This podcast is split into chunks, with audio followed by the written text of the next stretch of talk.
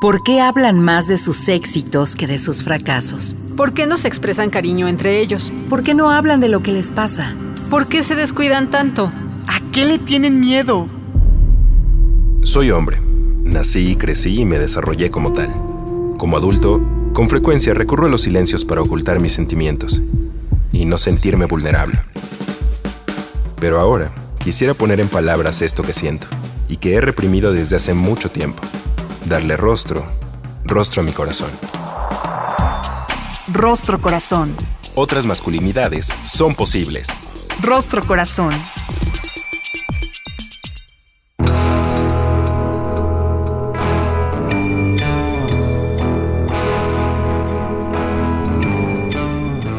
Hola, ¿qué tal? ¿Cómo está? Bienvenido, bienvenida, bienvenide a otra emisión del Rostro Corazón. Como cada martes pasandito el mediodía, me da mucho gusto compartir micrófonos con mi querido Charlie. Hola, ¿qué tal? Contentísimo porque ya vamos a comenzar nuestro programa del día de hoy por favor póngase en contacto con nosotros www.circuloabierto.com.mx, correo electrónico círculo abierto para hombres gmail.com y en nuestras redes sociales Facebook, Twitter e Instagram como Círculo Abierto y por supuesto Rostro Corazón. Vamos al relato del día.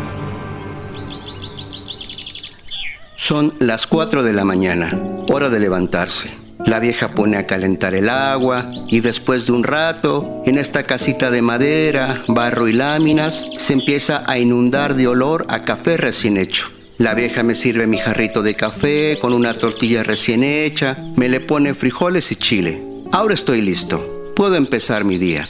Salgo de la casa y los perros me empiezan a seguir contentos moviendo su cola, esperando que les dé comida. Pero este día no alcanza para ellos. Saco mis cosas y camino al campo. Llego, me hinco y meto la mano en la tierra. Mi mano desaparece de entre su tono. Mi color es del color de la tierra, como si fuéramos uno solo. Le hablo bonito y le digo que esta vez me tiene que echar la mano. La vez pasada no nos ayudates mucho. ¿Qué quieres, preciosa? ¿Tu agüita? Este año te prometo que rezaré más fuerte para que caiga. En días pasados limpié la tierra, ahora es tiempo de ararla. Me ayudo de mi Cleo, esa linda burrita que siempre ha estado con nosotros y al igual que nosotros no la ha pasado bien en los últimos años. Mis pies en sandalias se hunden en la tierra cuando empezamos a jalar mi Cleo y yo. En un rato más voy y despierto a los squinkles para que se vengan a darle. Dos varoncitos no son muchos, pero en algo me ayudan. Paco siete, José seis y Zoila la más pequeña de cinco años. Ella se queda en casa. Fabiola, la segunda de la familia, se fue a los 15 con el marido. Ellos se fueron para el otro lado. Desde entonces no sabemos mucho de ellos. A veces me manda algunos centavos. Teo, el más grande, se fue hace un tiempo a estudiar a la ciudad. Es para el único que nos alcanzó. A veces viene a vernos. Cada vez lo hace menos. Dice que se le complica. Lo entiendo. Acá en el barril, en Villa de Ramos, en San Luis Potosí, la vida no es fácil. Cuando mi muchacho viene a vernos me alegra, aunque parece que solo viene a regallarme. Llega con ideas de igualdad y cosas de mujeres, yo no sé a qué se refiere. Dice que las cosas han cambiado y debo ser distinto. ¿Pero qué quiere decir? No le entiendo. Dice que debo preocuparme más por los niños como si no me preocuparan ya lo suficiente. Yo no le contesto nada, no sé hablar con palabras bonitas como él lo hace. Quisiera decirle que también tengo preocupaciones. No sé qué hacer con la cosecha, cada vez llueve menos, la herramienta es más cara y sacar una cosecha es difícil. Y ahora con eso de los coyotes nos va peor. Nos quieren pagar menos por el kilo de frijol. Eso no nos parece a varios. Les pedimos que paguen más, pero no quieren. Hasta nos amenazaron con que debíamos aceptar. Se aprovechan porque uno es prove. Esos sombrerudos de botas brillantes se llevan la mercancía pero nos pagan poco. Esto sí me preocupa mucho. Me habla de violencia y de esas cosas que estudia en la escuela, pero no sé de qué habla. Acá no tenemos ni luz, ni tele. A mí lo que me preocupa es que nos pongan electricidad. El otro día vinieron unos señores a decirnos que si queremos luz, tengo que ir a hacer no sé qué tanto trámite al municipio. ¿Qué más quisiera ir yo? pero no sé leer. El otro día a mi compadre Arnulfo, unos tipos que andaban vendiendo cosas le dieron a firmar unos papeles, que es que para que todo fuera formal. Y en unos cuantos días llegaron una bola de sombrerudos a tratar de quitarle su tierra. Tuvimos que armarnos de palos y fierros para correrlos. Hasta llamamos al municipio. Lo querían hacer tarugo. A uno acá en el campo le atraviesan otras cosas, unas que mi hijo no entiende. ¿Qué más quisiera poder comprender de lo que habla y le enseñan? Pero apenas puedo entender el idioma del campo y las injusticias que debe uno aguantar. Ya es tarde y esas nubes negras empiezan a soltar las primeras gotas de lluvia. El olorcito a tierra mojada me recuerda quién soy. Ha pasado una jornada más. Mis pies están cuarteados de estar todo el día en el campo. Les digo a mis chamacos que es hora de irse. Agarra cada uno su sombrero, lo sacude, se lo pone y agarramos camino nuevamente para la casa. La mujer ya nos espera paradita junto a la puerta con la niña en brazos. Nos da de cenar a mí y a los hijos. Me pregunta cómo nos fue. Yo le contesto, como siempre, mujer. Sé que la Carmela le hace mucho caso a su hijo, es el mayor y es el leído de la familia. Yo también quisiera entenderlo, pero a mí me atraviesan otras cosas.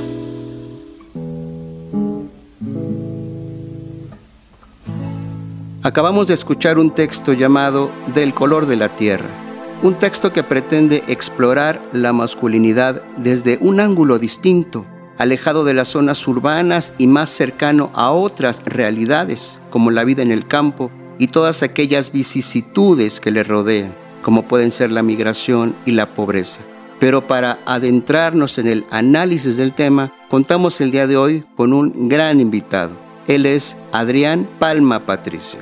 Es profesor investigador en la Universidad Autónoma de la Ciudad de México en el campo de la promoción de la salud y doctor en antropología por el Centro de Investigaciones y Estudios Superiores en Antropología Social, Ciudad de México, CIESAS. Adrián Palma Patricio, estamos bien contentos de tenerte con nosotros el día de hoy. Bienvenido a Rostro Corazón. Muchas gracias, comparto la alegría y es verdad, gracias por la invitación. Adrián, te tenemos que plantear la pregunta sello del rostro. ¿Cuál es la parte del relato que tiene que ver contigo y por qué? Yo creo que el título y esa escena donde se encuentra este padre de familia en el campo y se mimetiza con el color de la tierra, personalmente creo que fue lo que más me atrajo. No estoy seguro que tenga que ver directamente conmigo. Todo caso tendría que ver con mis abuelos o con mis tíos. Eh, pero me gusta, me, me gusta que el personaje central del cuento vea su propio color de piel con algo relacionado con este con la fertilidad, con el hecho de trabajar el campo. Eso es lo que más eh, me gustó. Adrián, el relato termina mm, con una afirmación diciendo, a mí me atraviesan otras cosas. Y tú nos has regalado muchas miradas interseccionales para tratar de entender la construcción de la identidad masculina, porque es importante otros elementos como el origen, la etnia, la raza en la construcción de nuestras identidades. Me parece que en el cuento queda muy claro con la, voz del padre de familia cuando dice otras cosas me atraviesan. Eh, sin duda su, su, propia condición, ¿no? De ser atravesado por violencias estructurales como la pobreza misma, eh, como las condiciones sociopolíticas en las que en las que vive, ¿no? Por ahí está el relato de, algunos vivales, ¿no? tratando de engañar a campesinos que no, eh, que no han accedido a la educación, no han tenido oportunidad de acceder a la educación. Y entonces en ese sentido, pues es eh, importantísimo ver un problema como el que se enuncia en el cuento, es decir, la tensión ¿no? intergeneracional entre este padre de familia y su hijo, el más leído, vamos a entrecomillarlo, y es decir, hay que ver esa tensión, eh, pues en, digamos, en el ámbito de, distintos ejes de diferenciación social, ¿no? Por un lado, tenemos un campesino que, bueno, el cuento no lo enuncia, pero todo parece indicar que se trata de un, pueblo indígena. Por otro lado, tenemos la vida de este hombre tratando de entender su propio cotidiano, sus propias condiciones eh, para salir adelante. Eh, por otro lado, está el tema de, de la sequía, ¿no? Ahí un asunto ahí que tiene que ver con, con, el hecho de, este, de tener para el autosustento. Cuando no hay lluvia, pues bueno, eso se complica. Y por otro lado, pues ser padre de una familia relativamente numerosa, ¿no? Si no mal recuerdo, en total son cinco hijos. Eh, la más pequeña Zoila. ¿no? De cinco años, nos decía ahorita es justamente Carlos en este en esta entonación casi rulfiana también de, del cuento tiene tiene ahí unos aires rulfianos muy pues, como, muy muy interesante, ¿no?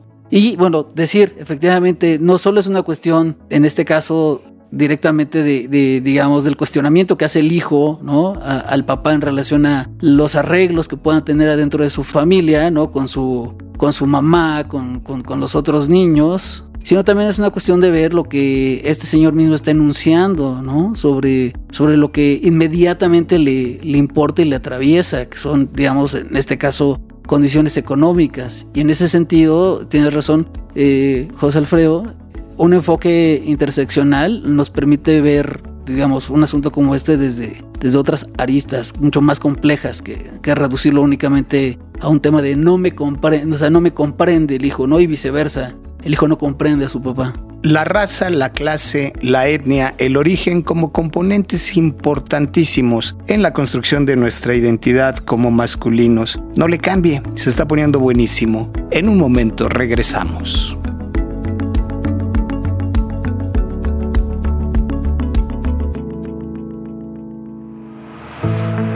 Rostro Corazón. Otras masculinidades son posibles. Regresamos. Estás escuchando Rostro Corazón. Otras masculinidades son posibles.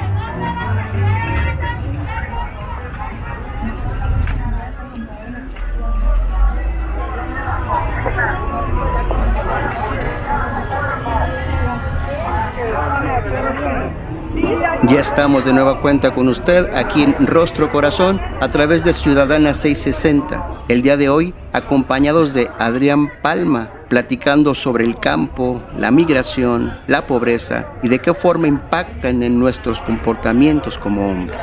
Adrián, los hombres nos construimos a partir de varios supuestos y en ellos también encontramos privilegios. Pero hay distancia entre el Señor que despacha en el Paseo de la Reforma desde su oficina con su gran ventanal y el señor que vive en la Merced, que regresa de alguna manera buscando incorporarse al mercado laboral y con ello renunciar o construir otra identidad. ¿Qué has observado en tus inmersiones al trabajo de campo, particularmente ahí en la Merced?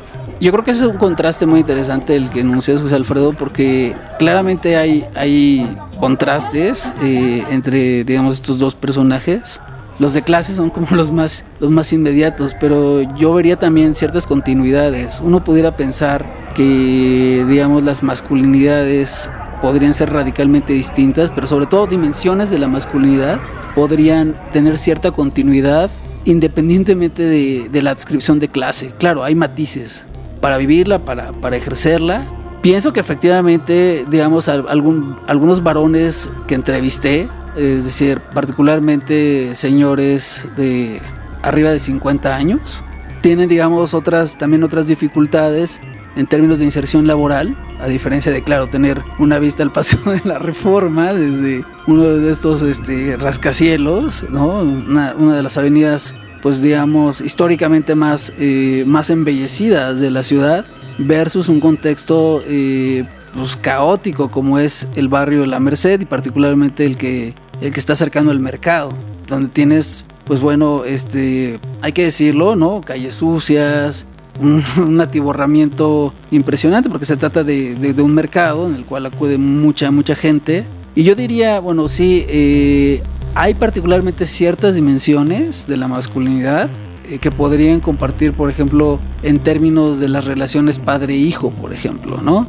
O en términos, por ejemplo, de eh, la percepción cultural que se tiene frente a sexualidades que no son la heterosexual, por ejemplo. Pero creo que últimamente tenemos cada vez más eh, estudios de caso, ¿no? etnografías, no sé, tesis de grado desde la sociología que nos aportan elementos para entender por ejemplo, ¿qué ocurre? Este, pensemos en el sector académico, ¿no? Con los, con los investigadores varones de tanto de universidades públicas como privadas versus los obreros, ¿no? De la Volkswagen, ¿no? Eh, por mencionar, digamos, este, uno de los estudios que se ha hecho, ¿no? No lo digo de manera gratuita ni por hacer gola esta empresa alemana de carros. Y ahí te encuentras, por ejemplo, si tú lees a Daniel Hernández Rosete, que tiene un estudio sobre los académicos de la UNAM, y sus masculinidades versus, por ejemplo, algunos obreros. Por ejemplo, el, asunto de,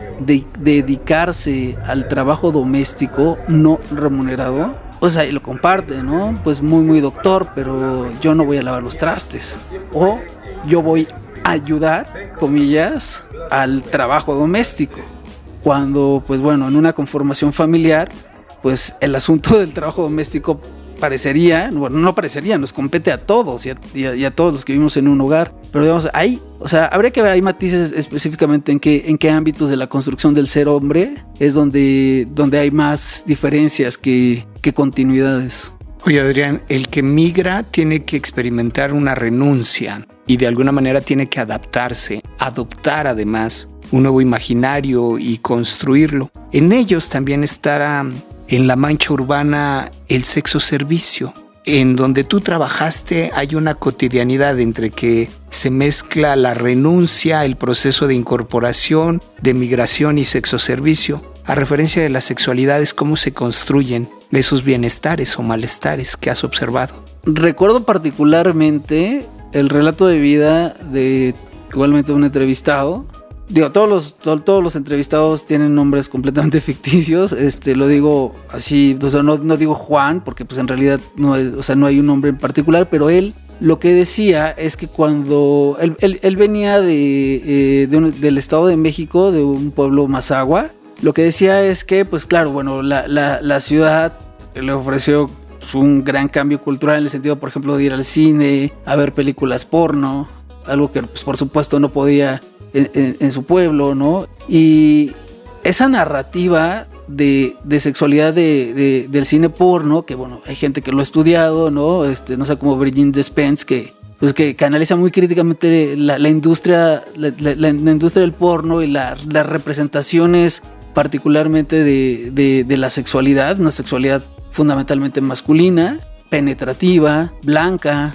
Y entonces me contaba que tuvo una gran decepción cuando, o sea, eh, cuando, acudió con, con las exoservidoras de, de la Merced. Bueno, todos sabemos, bueno, meridianamente quienes este, pasamos por, por, el, barrio de la Merced o abrimos un periódico, sabemos que hay ciertas zonas de, del barrio de la Merced donde está tolerado el sexo servicio, ¿no? Eh, entonces se metió con una chica y para él me contaba que había sido una gran decepción porque él pensaba que iba a ser un poco como las películas porno que había visto. Y entonces eh, estaba completamente desilusionado de, de, esa experiencia porque prácticamente la sexoservidora lo que le decía es, eh, tengo mi tiempo contado, bueno, palabras más, palabras menos, a lo que vas, y que y, él contaba con, pues sí, con, con, bastante, eh, con bastante pena que, no haber podido tener una erección. Pues porque justo la, la, dinámica con la sexoservidora no le convocaba ningún tipo de erotismo.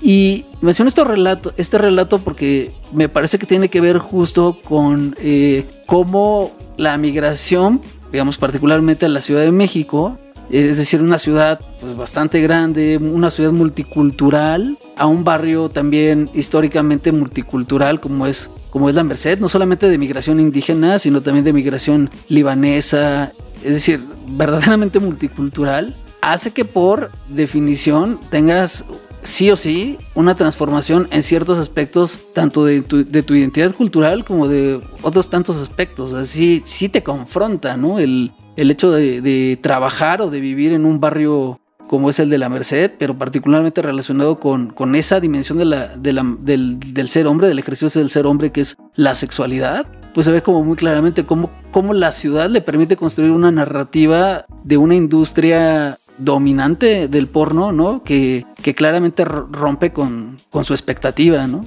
Te he estado leyendo el fin de semana a colación de este texto virtuoso que nos regalas y tengo en la mente este personaje de Héctor Suárez en el Mil Usos del que no me puedo despegar. Permanentes frustraciones en los procesos de transculturización. Adrián, ¿qué deuda tenemos tanto el señor que despacha en reforma como el que te da el papel de baño en el Sandbox como el que llega a poner su letrero a un lado de la catedral para ofrecer servicios de albañilería. ¿Cómo reducir esta brecha estructural a la que ya hiciste referencia? ¿Qué alternativas tenemos para construir condiciones de igualdad? Pues es un gran reto en el cual el Estado tiene una gran responsabilidad.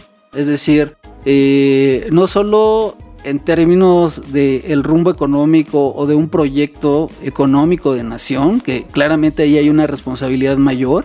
El Estado hoy por hoy, llámese este, neoliberal, llámese como se quiera llamar, esta suerte pues bastante mixta de Estado, eh, pero yo sí identificaría una responsabilidad en, primer lugar por parte del Estado en términos de la reducción de, de la desigualdad y entendía la desigualdad no únicamente en esta parte económica que, que ya de suyo es bastante compleja. Eh, llevamos varias décadas eh, tratando de salir del hoyo. Antes se decía que éramos un país en vías de desarrollo de manera muy eufemística. Y pues seguimos siendo un país en, vías de desarrollo. Vino el 94 después de, la, de, firmar el TLC. Ahora, pues bueno, tenemos un nuevo eh, tratado comercial también con, con Canadá y Estados Unidos, el, el, TEMEC, pero seguimos ahí, ¿no? Tratando de, reducir, bueno, por lo menos tratando, digo, en términos eh, colectivos, no yo, sino como país, ¿no? Y como, como Estado tratando de reducir la desigualdad. Y en ese sentido, también creo que incorporar eh, una mirada de género a la desigualdad es fundamental, porque la pobreza tiene rostro tanto de mujer como, como de hombre, ¿no? O sea, la señora del cuento, la señora del cuento que se dedica al, trabajo doméstico, que se encuentra esperando a su esposo para servirle de comer al final de la jornada laboral de él, ambas son desigualdades.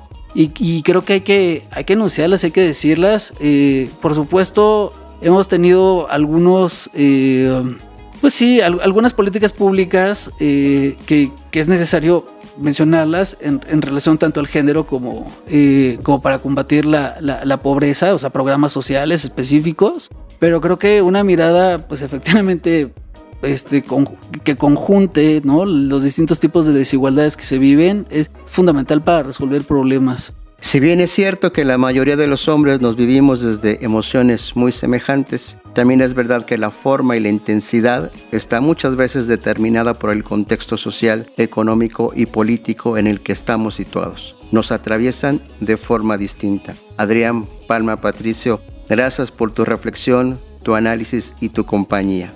Y a usted que nos siguió y nos prestó su atención, mil gracias. En la conducción estuvimos José Alfredo Cruz y Carlos Gutiérrez. Cuídese mucho, nosotros nos escuchamos, nos escuchamos en la próxima. Hasta pronto.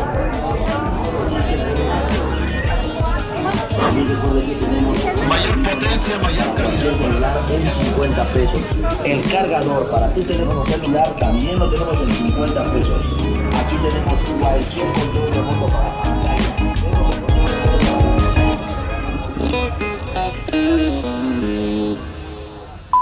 El Instituto Mexicano de la Radio presentó Rostro Corazón. Otras masculinidades son posibles. Con José Alfredo Cruz. Rostro Corazón.